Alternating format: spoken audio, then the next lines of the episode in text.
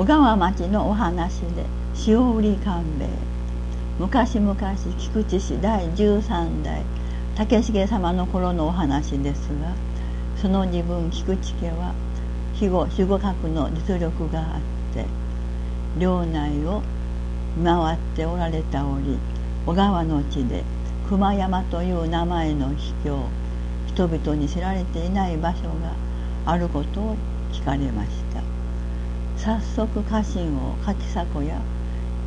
栗木あたりまで調べに差し向けられましたがどんなにしてもその熊山が分かりませんでした。ところが小川に官兵衛という塩売り屋がおって数年にして立派な蔵を建てるほどの武芸者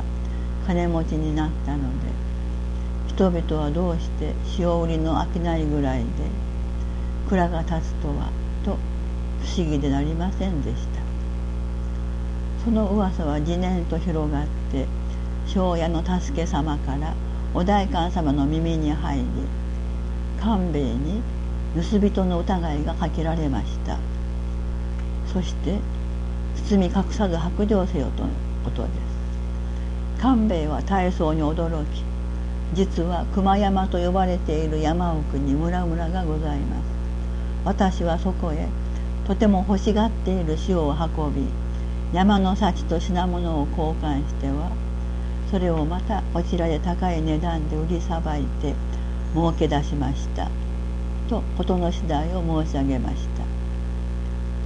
官兵衛の話によると月に12回日を決めておき使用人に塩を背負わせて小川を夜中に出かけ街灯を経て熊山の示し合わせた場所で